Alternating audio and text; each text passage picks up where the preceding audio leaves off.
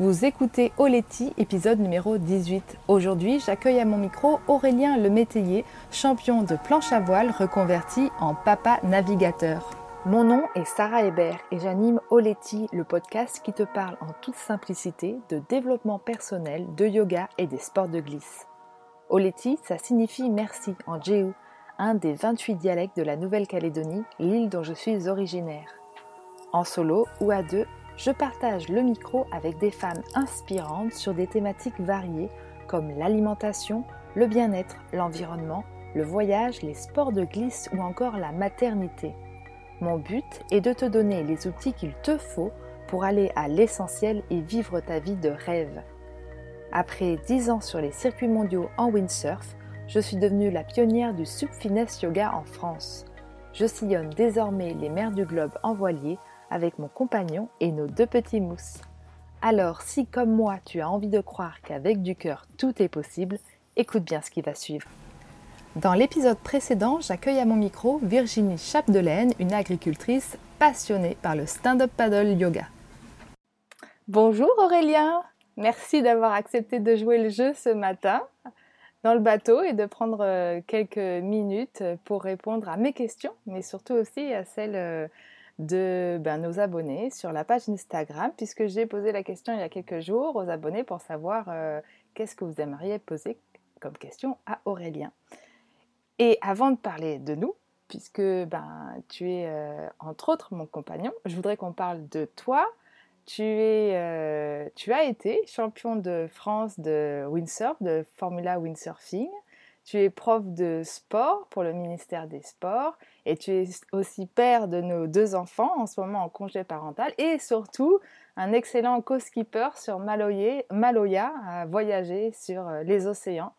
Donc ça fait beaucoup de casquettes. Est-ce que tu peux, bah déjà je te laisse te, présenter et me dire si ce que je viens de dire est correct? Euh, oui, bonjour à tout le monde. Euh, bah oui, tu as bien repris un petit peu les différentes étapes euh, de ma vie. Mon CV est plutôt actualisé et en train de s'actualiser, mais euh, non, non, c'est vrai que j'ai une vie de, sportif, euh, d'enseignant, de conseiller, et puis maintenant de navigateur, de père de famille. Donc non, je pense que tu as, tu as bien regroupé mes différentes casquettes, comme tu dis. Avant de continuer cet entretien, je voulais juste te dire que j'ai construit pour toi un guide gratuit pour t'aider à préparer le budget de ton voyage en voilier. Ça se passe sur www.sarah-hébert.fr slash budget voyage voilier. Tu peux retrouver le lien dans la description. Allez, maintenant, place à l'échange. On, est dans une période un peu charnière de, de nos vies, de ta vie en l'occurrence, puisqu'aujourd'hui c'est toi l'invité puisqu'aujourd'hui on enregistre en Polynésie française sur l'île de Hao et on se prépare à ralentir dans notre voyage. On va passer trois ans en Polynésie française et euh, on se questionne sur euh, comment réintégrer une vie un petit peu plus normale euh, en travaillant. Il y a eu pas mal de questions sur ce sujet, tu verras, tu n'as pas vu les questions, c'est la surprise. Mais avant, on va commencer avec une de mes questions. J'aimerais que tu me dises quel est ton rapport avec l'océan et d'où vient ton attirance pour la mer? Eh ben, C'est une très belle première question. c'est vrai que moi j'ai eu la chance de grandir bah, dès la petite maternelle, on va dire, euh, au bord de la mer, donc euh, venant du pays de Dinard, Saint-Malo en Bretagne. Et c'est vrai que naturellement, bah, j'ai grandi dans ce jardin euh, qui était à côté de moi. Alors quand à l'école, tu vas faire ton sport sur la plage, quand tout est temps libre, tu les passes avec la mer autour de toi. Bah, malgré une grande passion pour le foot, notamment plein d'autres sports, c'est finalement la planche à voile qui m'a fait euh, passer beaucoup de temps sur l'eau. Et c'est vrai que ça s'est fait par le contact avec euh, la bande de copains, les, des clubs, euh, voilà, des gens, il y avait une très bonne dynamique là où j'habitais. Et je me suis mis à traîner bah, tout le temps sur les plages, sur les parkings, à faire de la planche. Donc c'est finalement le sport qui t'a emmené au milieu marin Ouais, le sport et l'école, et puis d'habiter si près de la mer. Je crois que voilà, comme je disais, moi j'étais vraiment un passionné et j'étais presque parti pour faire une carrière de foot. Euh, mais finalement, euh, bah, j'ai regardé un petit peu le terrain de foot et il y avait la mer derrière. Et je crois qu'au bout d'un moment, j'ai regardé un peu plus loin derrière. C'est quoi qui t'a attiré? Bah, C'était cet esprit de, bah, J'adorais piloter cette planche à voile déjà, je crois. C'était vraiment le fait de maîtriser cet engin et puis d'être au contact de la nature, de l'élément de l'eau, d'être dehors comme ça. Moi, j'ai toujours aimé les sports d'extérieur. Et, du coup, c'est vrai que bah, quand j'étais euh, plus jeune, je m'y retrouvais bien. Puis j'étais dans un tempérament un petit peu aussi, je pense, sport individuel. Ça me, ça me, convenait. Donc euh, voilà, j'ai affronté. En Bretagne, on a des, tempêtes, on a des moments où il fait beau. Donc euh, c'était un peu des défis aussi quand tu es jeune de dire allez, il y a un gros coup de vent, il y a des vagues, la mer elle est mauvaise. Donc euh, c'était un terrain de jeu euh, plus plus qu'autre chose. Et euh, c'est vrai que moi j'ai beaucoup aimé le, dépassement de soi, la confrontation. Donc le sport m'a toujours plu dans le côté compétition. Et bah, c'est vrai que j'adorais, j'adorais ça. Et j'adore encore être sur l'eau. Maintenant j'ai arrêté la compétition, mais mais c'est, je crois que c'est resté. Puis j'ai des racines aussi un peu plus ancestrales. Je pense ma famille a dû jouer un peu parce qu'avant on était loin de la mer. Ma mère est revenue près de sa famille euh, nous installer à l'école pour qu'on soit là où elle avait grandi. Et on a, c'est vrai que moi j'ai un arrière-grand-père qui était euh, capitaine au long cours, donc c'était l'aventure d'aller contourner le, Cap Horn. Voilà, aller faire le tour du Cap Horn, aller faire du commerce sur des trois mâts, sur. Euh, donc quand j'étais petit, ça j'en avais pas trop conscience, mais je pense que c'est ce qui a dû quand même influencer mon entourage familial et m'inciter à retourner euh, sur l'eau. Euh, par contre, ce qui est génial, j'ai jamais été poussé à le faire, donc euh, je crois que c'est ce qui fait aussi que ça tient longtemps, une passion, c'est quand c'est vraiment toi qui l'as choisi. Et voilà, moi ça s'est construit dans ce mélange, je pense.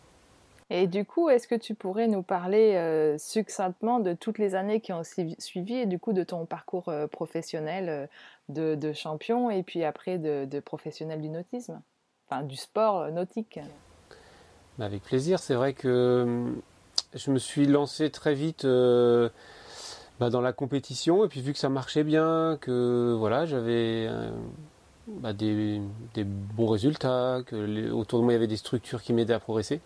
J'ai organisé mes études pour pouvoir faire les deux. Par contre, moi, j'étais pas dans une discipline très structurée, très encadrée comme l'est la voile olympique. donc j'ai plutôt fait le choix de faire d'abord toutes mes études euh, pour valider euh, de pouvoir être prof à l'école après, prof d'éducation physique, donc avec une licence, maîtrise en STAPS. Et je me suis dit après comme ça, je fonce à fond, j'aurais fait mon travail. J'avais pas tous les aménagements possibles que certains connaissent et c'est vraiment génial. Donc euh, j'ai fait des études, on va dire sur sur Rennes, autour de, mon spot de Saint-Malo. Et très vite, du coup, j'ai pu progresser et et comme ça, bah, j'ai passé les échelons nationaux, européens, internationaux, euh, pour réussir à bah, monter ma, petite écurie euh, personnelle euh, avec des partenaires privés, des partenaires institutionnels. Et, et plus tu t'investis, et bah, plus les résultats viennent aussi. Moi, je trouve, je pense que moi, j'ai pas eu une famille qui était déjà dans la compétition, dans la voie à l'avant, d'une famille modeste. Et euh, j'ai trouvé que c'était un beau défi personnel aussi de se dire que bah, dans la compétition, on pouvait réussir euh, sans avoir euh, les... déjà tout le matériel à la maison ou les, les, financements qui arrivent tout seuls. Donc je l'ai pris comme un, parcours un petit peu de, de vie pour moi et un, défi de, de réussite.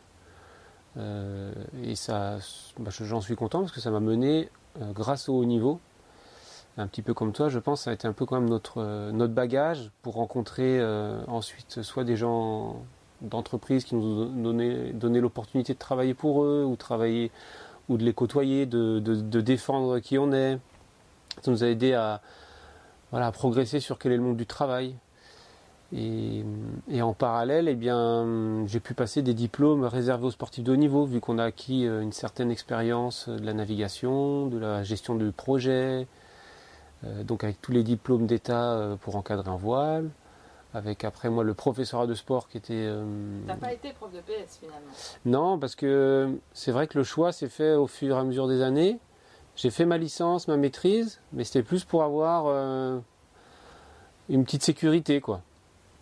Se dire si je me blesse, si j'aime plus ça, vraiment la compétition, que j'ai plus les soutiens que j'aimerais avoir, eh bien j'aurais toujours ça, je pourrais, j'ai toujours aimé enseigner et transmettre. J'irais faire prof de PS. C'était un petit peu la vision la plus simple que j'avais en commençant mon cursus. Mais en, ben, rencontrant mes entraîneurs, des entraîneurs issus bah, notamment bah, Stéphane Cross qui était à l'école nationale de voile, qui lui euh, m'a ouvert le, monde du professorat de sport, plus jeunesse et sport, vraiment s'occuper de la vie des clubs, des, équipes de jeunes. Et ça, j'y avais pas trop pensé avant. J'étais que sur le cursus euh, école, euh, collège, lycée. Donc ça, c'était vraiment une, belle découverte pour moi, se dire mais attends, je pourrais aussi faire ça plus tard. Moi aussi, je pourrais bah, essayer d'entraîner ou d'aider les clubs à se développer, à accueillir les touristes sur les différents volets qu'on connaît. C'est ce que tu as fait. Et c'est ce que j'ai fait. Et c'est vrai que ça s'est fait par étapes, mais euh, il y a un moment dans ma carrière où j'ai aussi. Bah, j'ai fait un petit bilan vers 26, euh, 27 ans, 28 ans là. Euh, je voyais que mes performances stagnaient un petit peu. Je percevais des limites dans mes capacités à encore progresser. Euh, donc je me disais, bah, peut-être c'est le moment de, faire un, virage et d'aller euh, passer le professeur de sport. Et, euh, et, puis en tant que sportif de haut niveau, j'avais accès à cette formation qui était à Paris, à l'INSEP, donc qui est l'Institut national du sport, qui regroupe beaucoup de centres d'entraînement de très haut niveau et facilite les formations en cursus court adapté. Donc c'était vraiment magique. Ça devait être du coup une très belle expérience de ta l'INSEP c'était vraiment magique parce que je me retrouvais avec euh, bah, à l'époque euh, bah, Riner qui est encore très bon maintenant et euh, encore à la tête du judo par exemple, mais toutes les stars des sports vraiment olympiques ou non professionnels, que ce soit de l'athlé, du judo, donc de la gym, kayak, aviron, voilà, qui avaient leur pôle d'entraînement sur Paris et plein de sportifs en activité et en formation comme moi. Bah, je me suis rendu compte qu'en fait j'ai reprogressé suite à cette formation. J'ai refait des performances euh, deux ans après la formation, euh, égales ou meilleures. Donc je suis revenu sur les circuits par contre j'étais plutôt dans la même dynamique normalement parce que j'étais bah, sur le point de travailler pour euh, le ministère et la Fédération française de voile. Mais je me suis retrouvé à faire 12e à un championnat d'Europe. sur les étapes nationales, je refaisais des, belles places, des finales gagnantes, du top 10. Alors que on sait que dans les Français, il y en a, une dizaine, quinzaine qui sont en Coupe du Monde et qui ont des, niveaux incroyables. Donc j'avais gagné en connaissance de la discipline, en connaissance de moi aussi. Et puis euh, la gestion de l'événement. Euh, donc c'était incroyable. comme quoi, faire un peu de théorie ou, faire, ou, prendre du recul quand on s'est blessé, des choses comme ça, il y a toujours un rebond, un, retour euh, positif. Je me souviens, on en avait parlé et c'est vrai que tu m'avais dit que c'était dingue de voir que comme tu avais pris le temps de travailler sur toi, hein, ton état d'esprit, euh, ta connaissance personnelle, euh, euh, tu avais progressé alors que tu passais moins de temps sur l'eau et c'est là où on voit que la planche à voile est un sport d'expérience. Oui, un sport d'expérience. Et, et, puis il y a des domaines sur lesquels des fois bah, tu fais tout le temps la même chose et et finalement, d'avoir rencontré tous ces sportifs d'autres disciplines, eh ben, j'ai vu comment eux s'entraînaient. J'ai été piqué euh, des, petites, euh, des petites méthodes chez les kayakistes, euh, dans la prépa physique, le mental chez un gars de l'aviron, sur, sur voilà, tous, ces, tous ces gars et ces filles, on était 18 là, c'était vraiment génial pour moi. Et puis, et puis tu en ressors finalement avec des idées nouvelles et de l'énergie sûrement une bonne énergie. Donc euh, j'étais j'étais à la sortie de la formation en fait. Finalement, bah alors je, fais quoi? Je, continue ou, je vais je vais bosser là? Et ouais, j'étais remotivé quoi. Mais euh, bon, je, suis parti euh, je suis parti sur l'enseignement et, et, le coaching pour la Ligue Bretagne de voile du coup. avec beaucoup de missions de, aussi de gestion des cadres, choses comme ça. Mais non, non, j'ai appris beaucoup. C'était Super, eh ben, c'est un beau parcours euh, dans le nautisme. On, part, on, on, va parler cette fois-ci euh, d'une d'une autre partie de ta vie, c'est celle que je connais et qu'on vit en ce moment euh, sur Maloya. Aujourd'hui, tu parcours les mers avec ta famille. Est-ce que c'était dans tes plans depuis toujours? Est-ce que quand est-ce que tu as compris que tu allais vraiment faire ça? Euh, ou accepter de partir sur l'eau avec moi Alors je pourrais pas tout expliquer parce qu'il y a des choses, euh, qui sont qui sont liés à certaines soirées très festives qui ont forcément déclenché notre rencontre. Non, non. Euh, non, on, s'est rencontrés alors pour, pour, pour, pour, pas rentrer dans les, les moments euh, private. On, on, se connaît depuis 20 euh, ans, enfin je sais plus depuis qu'on s'entraîne ensemble en planche à voile. Et et après donc bon, on a réalisé que finalement on était peut-être fait l'un pour l'autre.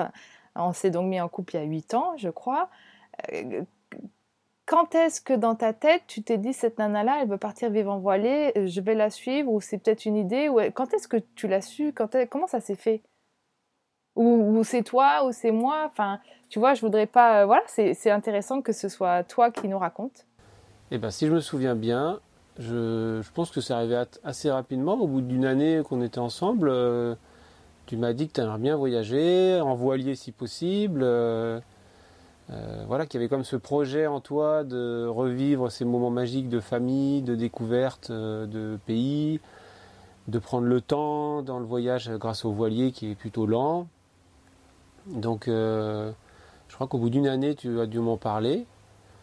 je crois que c'est resté voilà, comme ça dans la discussion normale, mais je crois que j'étais à une période de ma vie où moi j'étais aussi bah, assez ouvert sur ce genre de choses. Et, puis je ne suis pas quelqu'un euh, qui reste trop fermé sur les propositions. C'est vrai que je crois que c'est resté un petit coin de ma tête. Et, euh, et après, euh, là, je crois que par contre, à l'inverse, c'est moi qui étais surpris un jour à te dire bah regarde, j'ai fait un, petit listing là d'une dizaine de bateaux. Qu'est-ce que tu en penses? On pourrait aller les visiter. donc si je me souviens, je crois que c'est un peu une histoire comme ça.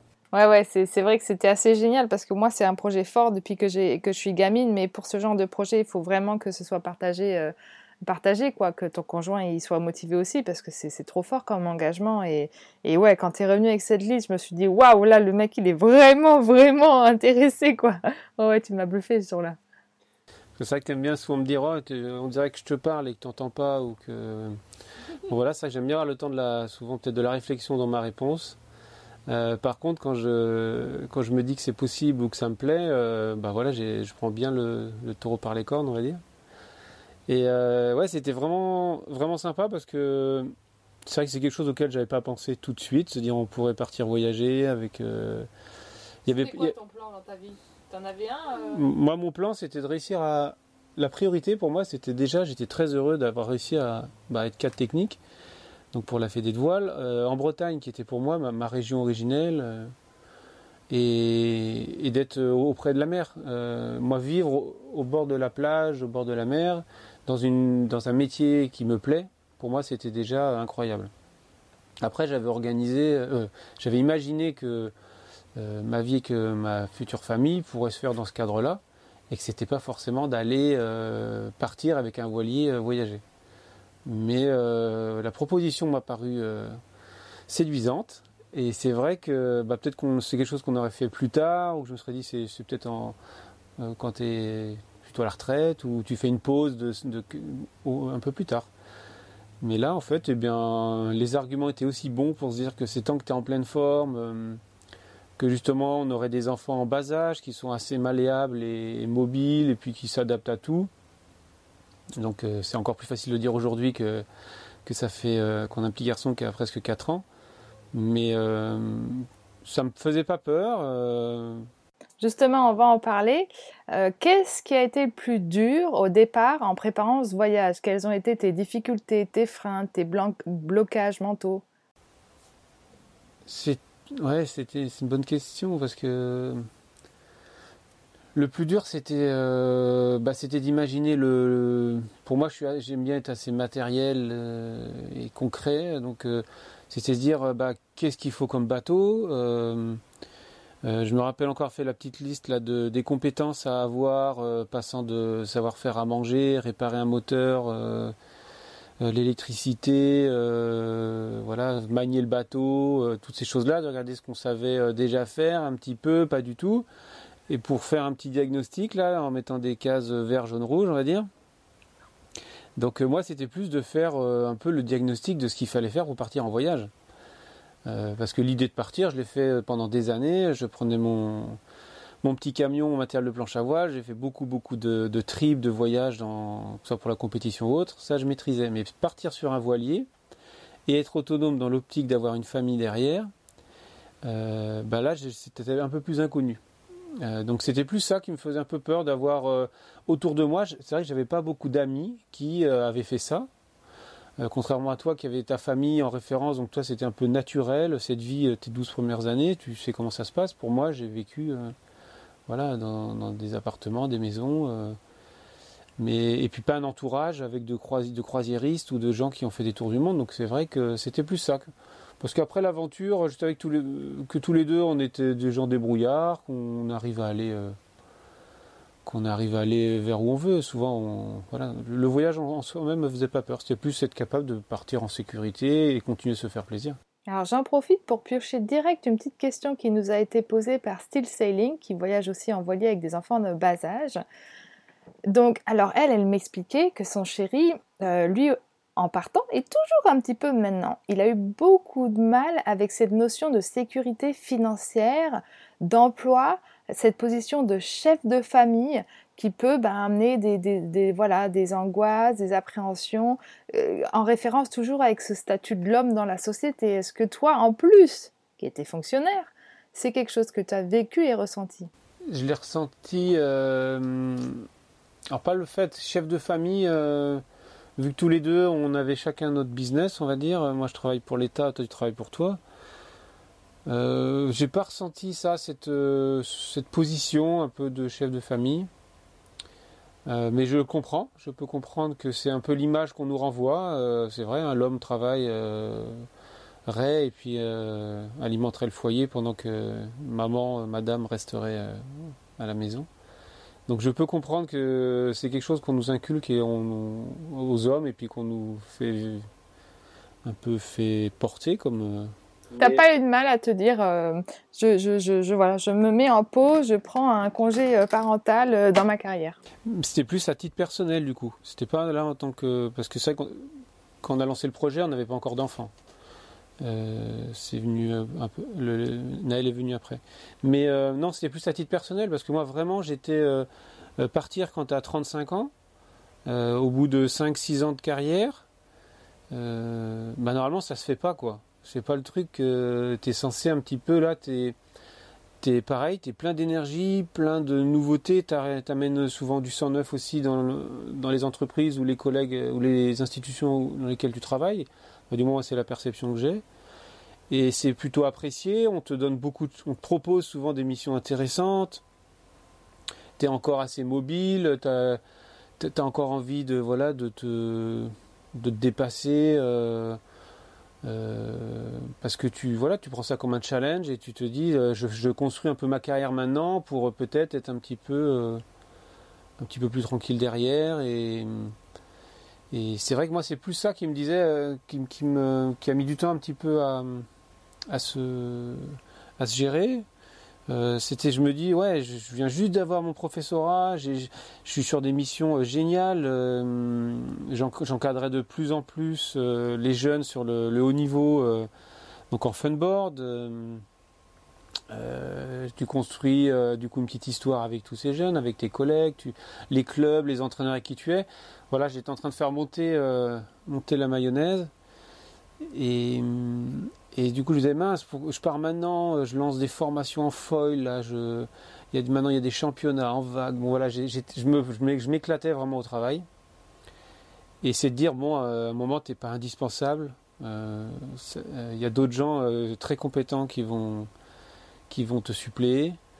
Et mon objectif, ça a été, parce que j'ai annoncé un an avant mon départ, moi, je me suis dit, pendant un an, eh bien, je fais en sorte que ce que j'ai mis en place, euh, je le transmette le mieux possible et comme ça je me dis que ça, ça serve et puis si ça se fait pas, eh bien tant pis. Mais donc j'ai œuvré à ce que à ce qu'au sein de mes collègues et de et puis de mon entourage on puisse euh, professionnellement essayer de tu vois de, continuer ça. Mais euh, pendant le voyage, la première année, c'était dur de pas regarder par exemple bah, tous les groupes les groupes Facebook, les sites voilà, que je suivais habituellement, de regarder l'avancée soit des résultats, soit des formations, des, voilà, des, événements que, que, je, gérais, ou la vie de la ligue, la fédération, quand c'est ton quotidien. Euh. Mais euh, là, au bout de trois ans, c'est complètement différent. Euh, j'ai réussi à. L'éloignement géographique doit y participer aussi. Hein. Plus tu t'éloignes aussi de, de, la France métropolitaine, plus ça se fait naturellement. Mais au début, au début c'est normal. Je pense que ce cher monsieur, euh, je le comprends et on lui ça dure un petit peu plus longtemps, mais. Euh, Ils sont pas partis depuis longtemps. Ah voilà. Bah, non non, c'est le début du voyage. Mais oui, c'est normal. ça veut dire aussi, je pense que les gens sont impliqués et et, et aiment ce qu'ils font et que c'est vrai que bah, voilà, tu y as mis de l'énergie, du cœur. Est-ce que tu as toujours la même vision du voyage à long terme en voilier depuis le début de l'aventure? Ça, c'est une question de Calan sur Instagram. Le voyage en voilier? Oui. Ah ben non, ça a changé, c'est sûr, parce que je te dis, moi je suis parti, euh, moi j'étais champion de planche à voile, mais euh, sur la planche à voile, il n'y a pas de moteur, il n'y a pas d'électricité, il n'y a pas de... Déjà, le mât, on le démonte, on le range dans le camion le soir, euh, voilà, c'est un peu plus simple à gérer en organisation. Mais par rapport à la vision que tu pouvais te faire d'un voyage en voilier, qu'est-ce qui a changé? Tu sais, des fois, on se fait des, illusions, quoi. Enfin, on, ah fantasme un truc, quoi.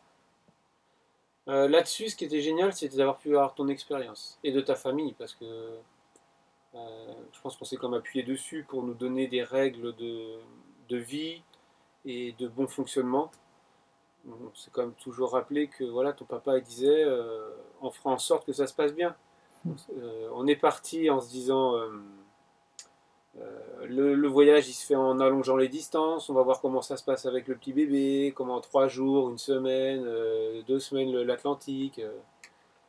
Euh, donc ça, c'était super. Et puis on, on se mettait des petites, voilà, des opportunités, des possibilités de dire soit on fait une pause, soit on s'arrête plus longtemps.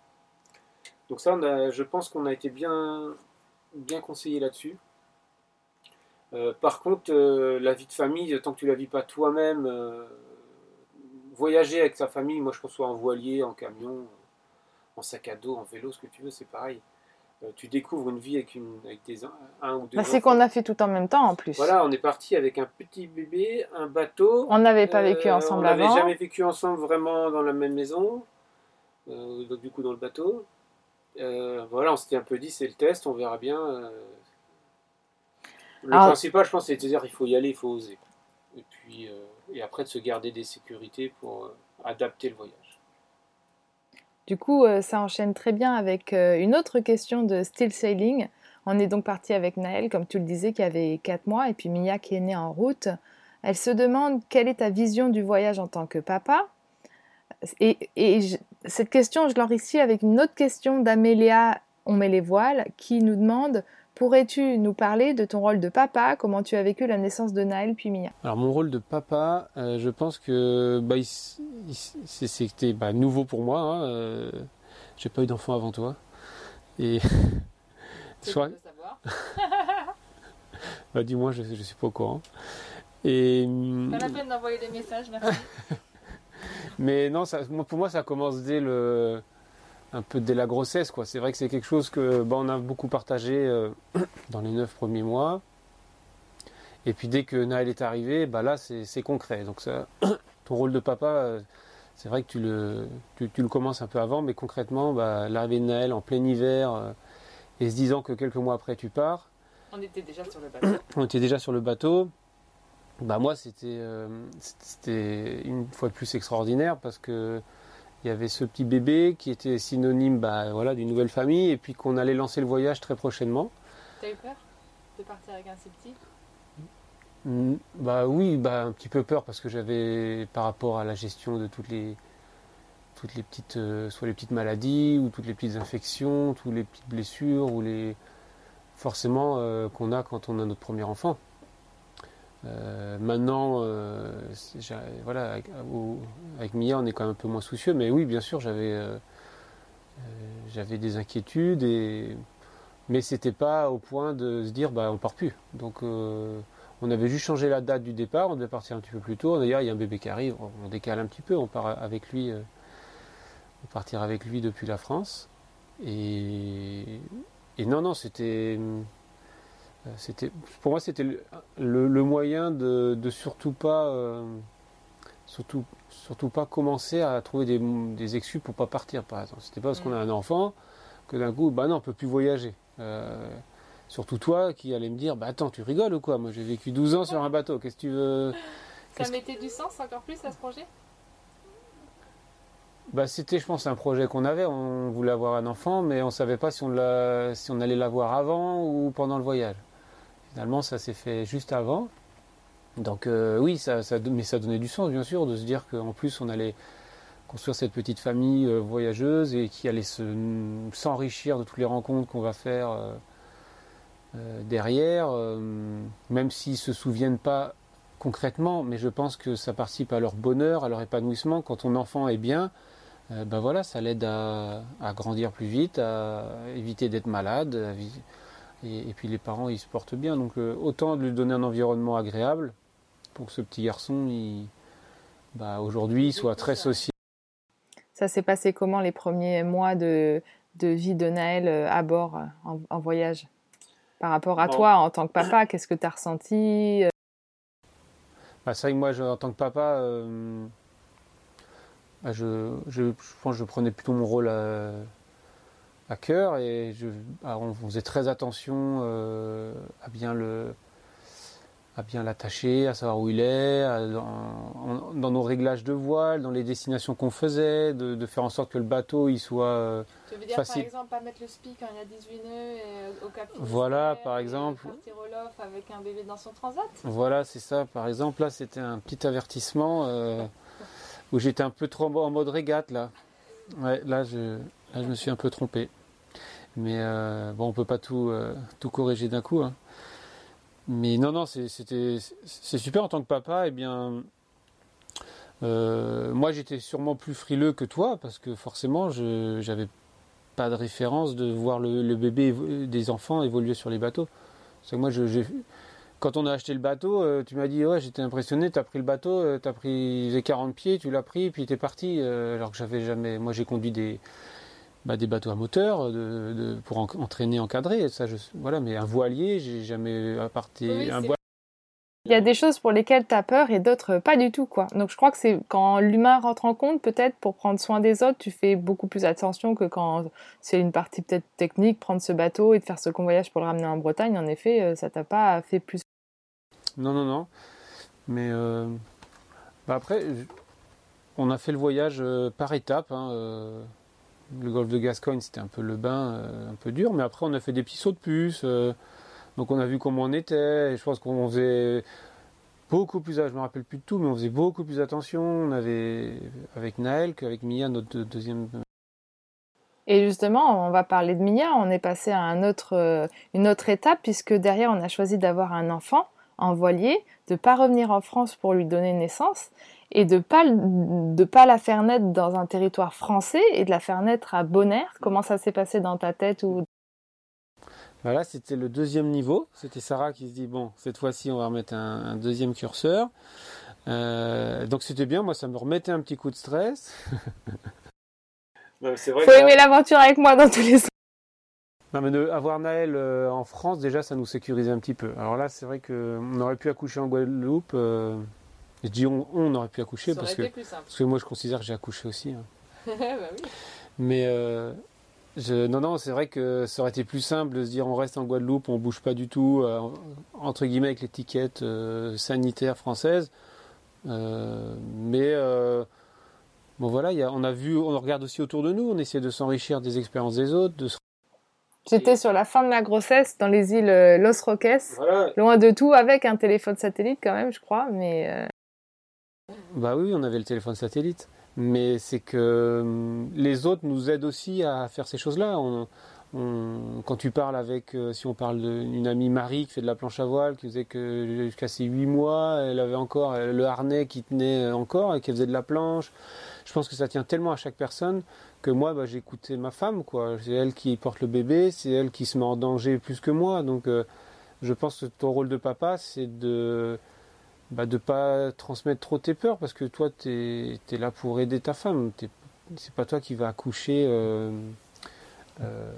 tout seul ou qui va vraiment vivre l'événement. Donc, bah, vivre l'événement dans le sens physique, quoi.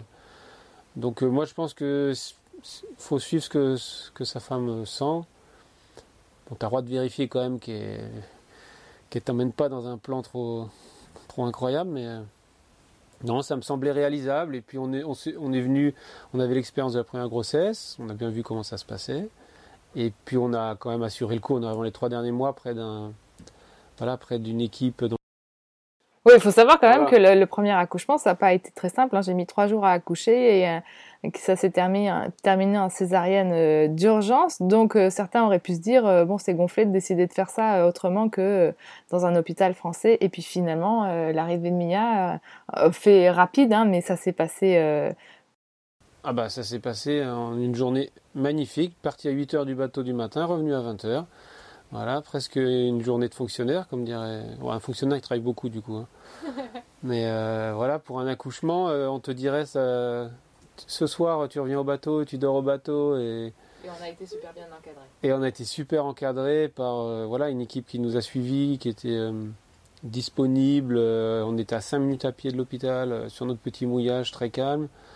Notre petit garçon qui était pendant ce temps-là à profiter de la vie avec des copains bateaux et qui est revenu le soir, qui avait le plus beau cadeau qu'il pouvait avoir, une petite sœur euh, dans le lit. Euh, non, non, c'était, un très bon choix. Et, et puis ça s'est fait au fur, du voyage, au fur et à mesure du voyage aussi. C'est vrai qu'en partant, on m'aurait dit tu un bébé en voyage. J'aurais peut-être dit bon, on va rentrer en France ou on va aller se poser vraiment dans un gros hôpital, tout ça. Mais en fait, non. je pense que le, on progresse ou on s'enrichit de justement. C'est une des, une des belles. Euh, des belles. Justement, on y reviendra sur les transformations que tu as vécues pendant ce voyage. C'est la dernière de mes questions, l'avant-dernière peut-être. Avant, j'ai encore deux petites questions posées par euh, euh, les gens qui nous suivent sur notre page Instagram. son pseudo, c'est Tintiyux. Je sais pas comment ça se dit, Marianne, désolée. elle aimerait que tu nous parles de l'évolution de ton eh bien, mon mal de mer. Euh... Comment t'es parti? Et comment t'es aujourd'hui? Ah ouais, bah. Je sais pas si notre parrain du bateau nous écoutera, mais en tout cas, euh, c'est lui qui nous a fait le golfe de Gascogne. Euh, donc, euh, le Bretagne, la Corogne, golfe de Gascogne. Donc, ce fameux golfe où beaucoup de gens. que beaucoup de gens appréhendent. Bah, moi, j'ai passé sur les trois jours de navigation, j'avais passé deux jours et demi allongé dans le bateau, malade, voilà. Donc, le début du voyage était très, très bah, très dur et peu encourageant en se disant bah mince euh, voilà ça va être euh, ça va peut-être être dur notre histoire euh, Et, en fait eh bien je crois que ça reposait sur plein de facteurs que pour lesquels j'avais pas bien aussi évalué les choses au départ hein. c'est vraiment le fait de moi, le principal, c'est de se sentir en sécurité sur le bateau. Pour moi, c'était un peu trop nouveau, toute cette navigation au large. Euh, avec euh, les enfants, la famille, euh, dans ce golfe de Gascogne dont tout le monde parle, voilà, donc tout se mélange, plus de la fatigue au départ. bon, le cocktail était explosif et, n'a pas n'a pas manqué de d'exploser. Mais ce qui a été super, ça a été de bah déjà de, de rencontrer d'autres gens en voyage qui te disent bah moi je suis malade en mer, j'ai si comme si ça comme méthode de, se rappeler que même les cours au large, quand ils partent, que ce soit pour la route du Rhum, le vent des globes, eh bien, les premiers jours euh, dans la Manche, là, il y en a beaucoup qui sont très malades. Euh, donc euh, tout ça, ça te fait redescendre un petit peu la, pression. Et bah moi, j'ai beaucoup travaillé sur en fait me, me, sentir bien dans ce bateau. Et c'est en naviguant, en le connaissant aussi bien sur son côté technique, la gestion du moteur, de gréement, de, de, le connaître lui, de connaître ses mouvements, comment il réagit, et, notre équipage, comment finalement on arrive à bien naviguer tous les, tous les 3 et 4 maintenant. Euh, bah, au fur et à mesure, j'ai pris de la confiance et, et puis bah, ce mal de mer, il disparaît euh, euh, au fur et à mesure. Quoi. Et bah, là, la Transpacifique, j'ai pas du tout été malade. Oui, on peut presque dire que c'est l'histoire ancienne. Hein, voilà, je, je, pense que moi, c'était un gros côté psychologique et je pense qu'on sous-estime ça. Euh, l'appréhension. de l'appréhension, voilà. oui, il y a la faim, il y a le froid. voilà, ça c'est les petits pièges basiques, quoi. je pense qu'il faut déjà bien se couvrir, bien manger. Après, vouloir se gaver au, début, mais je mangeais. C'était un grand malade. bien manger. Alors, j'arrêtais pas de manger. J'ai l'impression que parce que j'allais manger, c'était bon, quoi. Et maintenant, bah, je bois un petit verre d'eau, je mange un, petit gâteau ou pas, mais, mais même pas des fois. Et, et puis voilà, il n'y a plus ce besoin de re-remplir le, le, corps, là, comme ça. Euh, donc, euh, euh, je pense que c'est plus ça. et puis, indirectement, c'est un lâcher-prise. Hein. C'est-à-dire que voilà, ça va bien se passer. Et, puis, dès que ça va un petit peu euh, mal, d'être beaucoup plus vigilant, de ne pas se laisser enfermer des fois. Oh, tant, tant pis, euh, je laisse un peu traîner. Là, dans une heure, là, j'irai manger ou là, j'irai me mettre à l'abri. Maintenant, dès que j'ai un petit coup de mou, hop, je m'en occupe. Et puis, comme ça, ça, ça donc, courage, ceux qui ont mal de mer, ça n'est pas une fatalité, ça peut évoluer. Euh, peut-être qu'il faut que vous, vous cherchiez des solutions pour vous rassurer en mer. Dernière question des internautes. Je termine par la meilleure, hein, la question bonus de Romzik qui te demande comment rester aussi beau gosse pendant une traversée. Alors ça se voit, euh, qu'il n'est pas avec nous quand on navigue et que surtout on ne communique pas en vidéo et en photo pendant qu'on n'a pas communiqué pendant la Transpacifique. Parce que est-ce que tu peux nous parler de notre quotidien, de ton quotidien en famille euh, en traversée euh, sur l'eau par exemple? Bah Tu es toujours aussi beau gosse? Ouais, bah je remercie Romzik de me trouver beau gosse, c'est très gentil. Je crois qu'il y a des journées où ça doit être valable et d'autres un peu moins. Mais euh, bon, le basique, euh, le basique, c'est de partir avant une traversée en étant beau gosse. C'est se dire, quand je vais partir, je me rase nickel, je coupe les cheveux, euh, je suis tout propre, tout beau. Et comme ça, ça dure au moins une semaine. Mais par contre, au-delà, il faut un peu gérer le bazar quand même. Non, et puis c'est une histoire de sommeil, c'est ça qui est compliqué. Hein.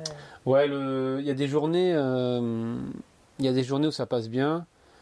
Et puis c'est vrai qu'il y a des nuits, euh, ça repose et sur nous la gestion du bateau, du temps qu'il y a, et puis des enfants. C'est vrai que des fois, nous, on a des journées incroyables. Les enfants font toutes leurs sièges, jouent, c'est tranquille. La nuit, c'est pareil. Donc là, euh, ça roule comme le papier à musique. Et puis il y a des journées, bah voilà, s'ils ont, euh, un peu de fièvre ou qu'ils sont un peu fatigués ou que voilà, la mer bouge peut-être un peu plus, bah là on se paye une double charge. Et là, c'est souvent le matin que ça pique quand même. Donc on n'est pas forcément tout le temps beau gosse, on ne s'est pas forcément tout le temps rasé, lavé, euh, un peu laissé.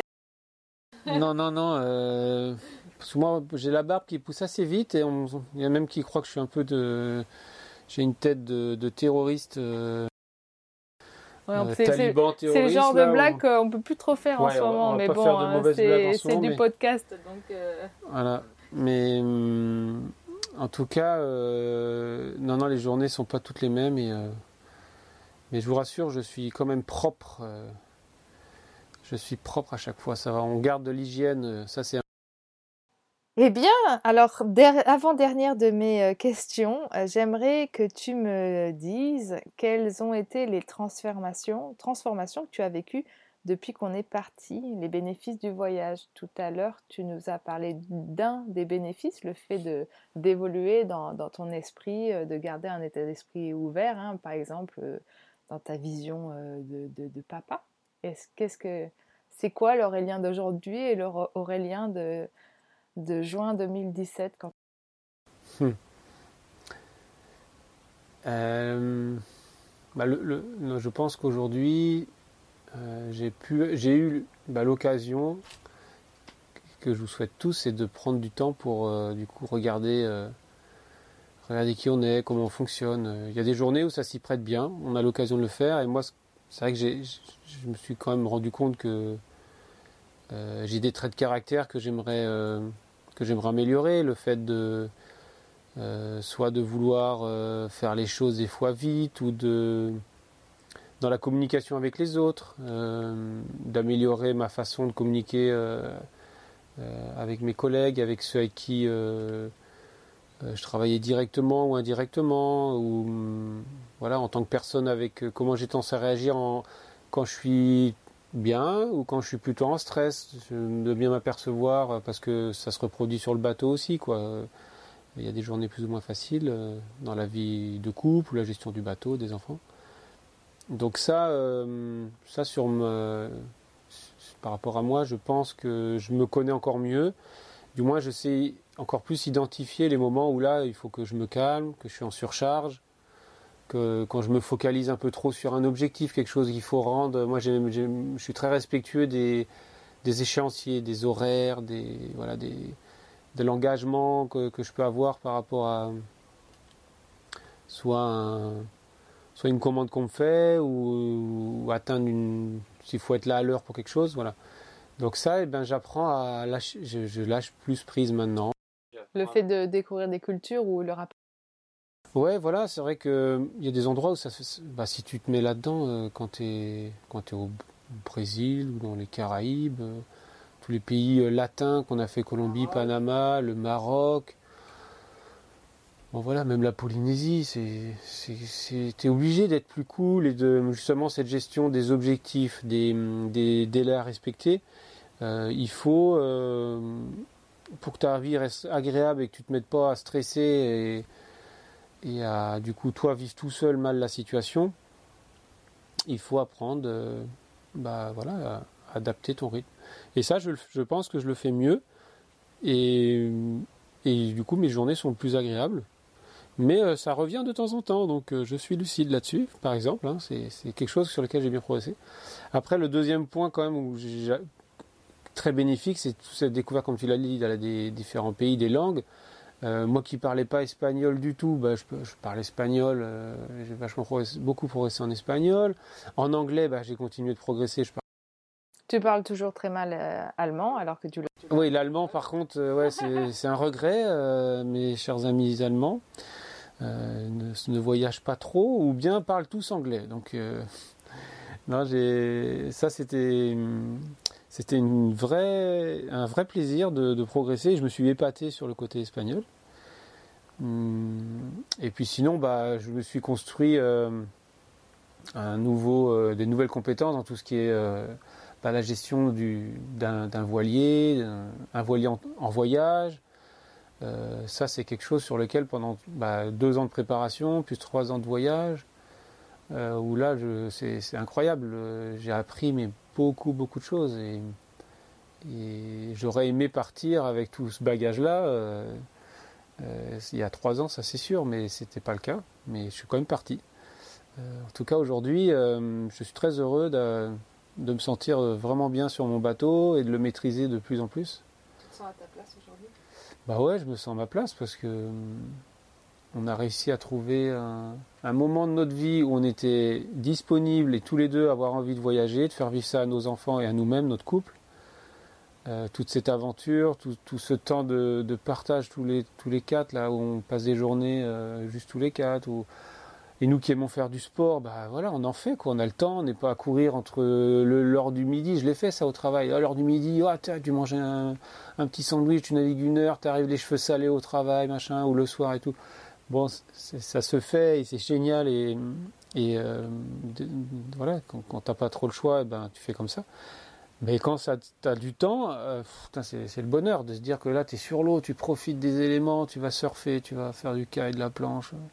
Tu rentres le soir ou le midi parce que tu as navigué le matin, tu es, apaisé, tu es heureux quoi. Le reste de la journée, il est bon, il est validé quoi.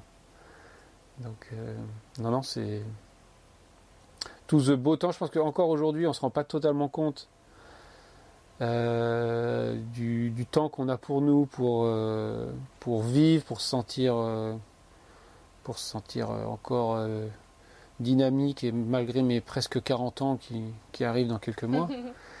je me sens voilà profiter à fond de la vie et que et voilà on ne sait pas de quoi fait le, le futur donc il n'y aura aucun regret sur le fait d'être parti. Bien, et ben merci d'avoir accepté de partager euh, mon rêve, de vivre cette expérience en, famille, d'avoir répondu à ces questions ce matin. C'était euh, très spécial de t'avoir sur Rolletti. Alors d'habitude, c'est moi qui demande à mes invités pourquoi ou pour qui ils éprouvent de la gratitude, car le podcast s'appelle Oleti, merci, en Driou, la langue kanak de Nouvelle-Calédonie. Mais cette fois-ci, euh, avant de te laisser répondre quand même à la question, je veux te dire quand même à quel point je suis reconnaissante pour tous les choix forts que tu as faits et qui nous ont permis de vivre cette vie tellement enrichissante et transformatrice. Oleti, Maruru, merci. Et toi, est-ce qu'il y a quelque chose, euh, quelque chose ou quelqu'un pour qui tu es reconnaissant? Tu éprouves de la gratitude euh, bah non, bah merci, euh, merci bien sûr à toi qui a, qui est voilà du projet. Hein. C'est vrai que c'est quand même toi qui, qui ça en tête et qui m'a permis de vivre ça aujourd'hui. Donc merci à toi, Sarah. Et puis, et puis merci à nos familles qui nous bah, qui nous pousse, qui nous encourage. Alors pour ceux qui ne le voient pas, on est en train de pleurer tous les deux. Hein. Voilà, parce que forcément on a dépensé pour nos, bah, nos papas, euh, moi qui étais décédé quelques années avant. Et euh, forcément, ça, bah, c'est des gros coups de pied aux fesses que je vous souhaite pas d'avoir, mais que, en tout cas, je vous souhaite d'entendre, parce que c'est quelque chose qui est redondant. Plein de gens en témoignent. Euh, c'est souvent l'élément déclencheur. Hein. Mais euh, si je peux vous donner, voilà, le seul conseil, c'est n'attendez pas que ça arrive concrètement pour profiter de la vie. Mais, euh, mais Maruru, moi aussi, bien sûr, bah, toutes nos petites familles hein, qui nous aident beaucoup, parce que toutes celles qui sont encore vivantes, elles nous aident tous les jours. Donc, je vais m'arrêter là parce que moi aussi, je vais me mettre à chialer. bah oui, eh ben écoutez, voilà, c'est la première fois que je pleure sur Oleti. ben, merci à tous d'avoir écouté ce podcast qui était vraiment euh, très riche, encore une fois, euh, en apprentissage. C'est toujours euh, super plaisant de, de, prendre le temps de parler avec ben, son compagnon et de partager cette expérience incroyable qu'on est en train de vivre. Si le podcast, cet épisode vous a plu, N'hésitez pas à le partager en, story ou comme vous voulez, à l'envoyer à quelqu'un qui en aurait bien besoin. Et puis euh, n'hésitez pas aussi à nous laisser un commentaire sur la plateforme d'écoute que vous utilisez, des étoiles si vous utilisez euh, iTunes. Voilà, Oleti, à la prochaine, bisous. Dans le prochain épisode, je te parle de ma plus grande aventure sportive, la traversée de l'Atlantique en windsurf.